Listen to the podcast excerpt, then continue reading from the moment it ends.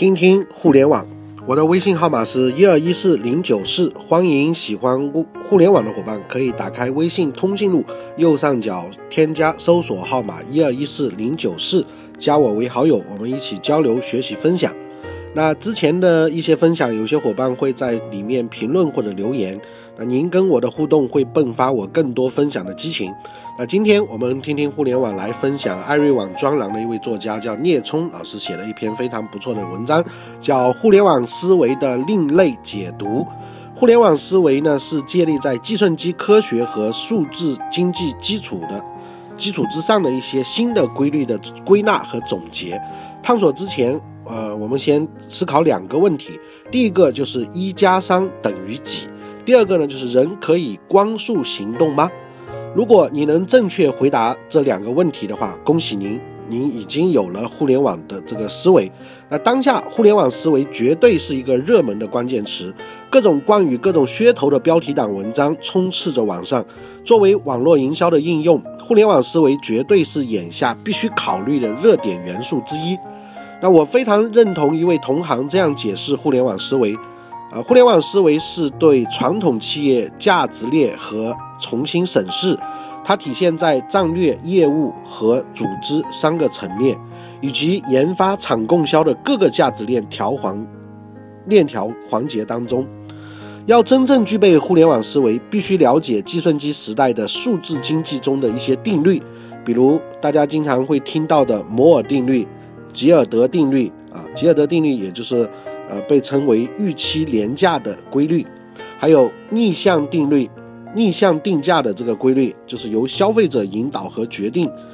那还有包括像非线性价值增长的定律啊，以及无限的能力与机会定律。那这种无限的能力与机会定律，就是像开放、平等、自由这样一些精神。还有包括像麦特卡尔夫定律。即网络的价值同网络用户的数量平方成正比，也就是 n 个连接能够创造出 n 乘以 n 的这样一个效益。那物以多为贵定律等等。然而，这些理论有时是非常抽象、难以理解的，属于专业人士谈论的这样一个话题。为了更好理解互联网数字这个时代，那网络经济的这个规律，我们将换个视角，从市场营销的基础的像四 P 原理和四 C 原理来阐释我们对互联网思维的理解和感想。那欢迎大家一起交流。那为此呢，我们先简单介绍一下四 P 和四 C 的这个内涵。那四 P 是指在传统市场营销观念当中，分别代表了这四个 P 的意思，就是产品啊、价格、渠道和促销。那四 P 原理是以企业为主导的营销理念，借用现在的软件流行说法，可以定义为是一点零的版本。那随着社会的发展，在四 P 提出的三十年之后呢，专家重新定义市场营销学的时候，发现了以消费者为主导的四 C 理论。那四 C 就是。呃，消费者、成本、便利和沟通，这四个四 C 原理算是营销理念的二点零版本。如果我们把两个版本对照，采用互联网思维来分析，也许你会对互联网思维有个很好的理解。那产品可以对应消费者，价格可以对应成本，渠道对应便利，促销对应沟通。我们一起来看第一个，产品对应消费者。传统经济的产品设计来源于企业内部，同外部的交流协作几乎等于零，更不用说请消费者参与，完全是封闭狭隘的。而互联网经济氛围内的产品设计是可以通过开放协作，不受时空限制的，而且是自发的、全天候的这个参与。那这里所包含的互联网思维，就是比如像开放协作、消费者引导和决定、物以多为贵等等，当然也包括大数据分析。维基百科的诞生就是一个生动的案例。Google 手机、安卓系统、小米等都是把开放协作作为核心理念来营运的。那因此，消费者完全可以成为最好的产品设计者。消费者有可能本身就是微客，或者是众筹。那消费者定制成为一种常态。当成千上万的消费者参与到产品的设计中来的时候呢，产品的完美性是可以做到极致、无与伦比的。那现在有人把得屌丝者得天下也归类于互联网思维。我认为这只是用户和消费者定位的这个思维，其实属于营销学基础中的消费者定位的战术方法。那么接下来我们来看看第二个 P 跟 C，也就是价格和成本。传统经济的产品价格是由企业根据自身的价值链而确定的，那其中营销成本占比有时是生产成本的几倍，还不包括消费者的购买成本。而互联网经济产品价格成本越来越透明，企业单方面的定价将面临挑战，那消费者定价成为趋势。网络经济大规模降低了营销成本和消费者购买的成本，那吉尔德定律也也就是。吉尔德定律在互联网时代将继续有效，那么预期的廉价的这个规律仍然会发生作用。而第三个，我们看一下渠道跟便利。互联网思维就是利用网络为销售主渠道，结合线下实体店铺展开立体销售。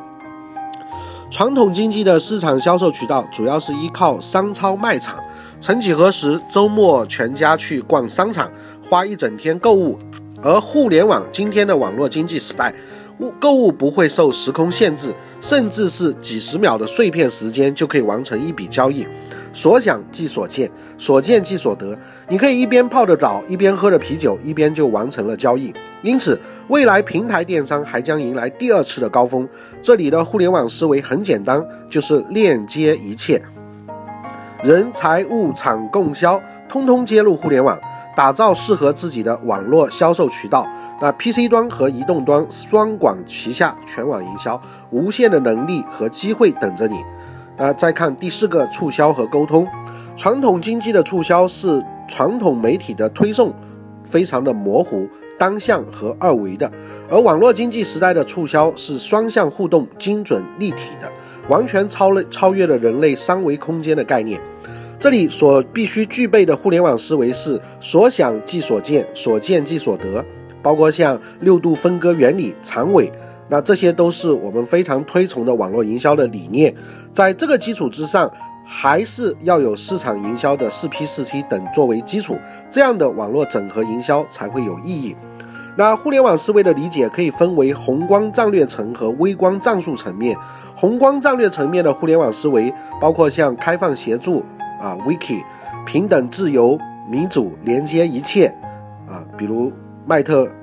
麦特卡夫啊卡尔夫定律，那就是网络的这个价值从网络同网络的用户数这样的平方成正比，那么 n 个连接会创出 n 乘 n 的这样一个效益，还有包括像互联网宏观的互联网思维里面还有免费分享、长尾小众。啊，这样一些，那么传统型企业的开放和协作一般都是以产品和企业为中心的，局限于上下游有限的这个供应商之间；而互联网型企业则是以粉丝、消费者、文化传播作为中心，为消费者创造价值的一种具有丰富文化内涵的体验经济。那微观战术层面的互联网思维，应该是针对宏观战术战略的这个技术解决手段。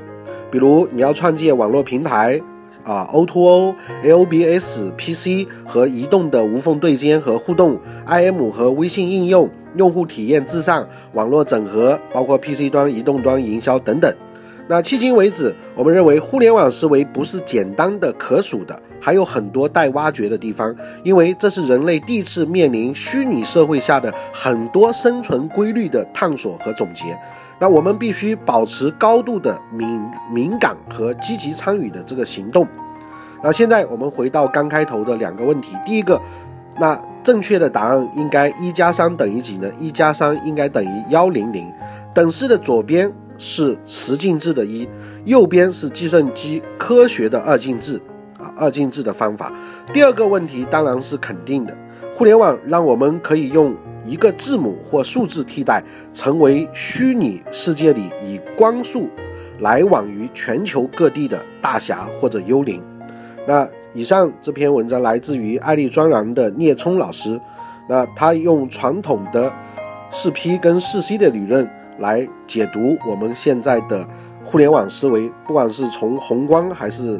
呃宏观的战略，还是微观的战术，都做了一些解剖。那所以，我们说，现在我们任何一个行业，就包括我们培训行业也是一样，都会受到互联网的冲击。就比如说，我们现在如果一个老师讲沟通，他还在讲原来传统的这些传播模型，而没有讲到现在的社交媒体以及像微信这样一些工具，那他说句实在话，就已经有点 out 了。那研究市场营销也是一样，你原来有可能做快消品或者是做大工业品的销售的这样一个培训师，那同样你也要研究在互联网经济之下，我们这些新兴人类他是怎么去理解你的渠道，怎么是在网上去啊寻找他的产品，那这些都会受到互联网的影响。那甚至于我们的传统的礼仪的荣辱观这一系列的东西，都会在互联网的思潮下面发生非常多的改变。所以，我们说现在任何一个行业理论上都会被互联网波及。当然，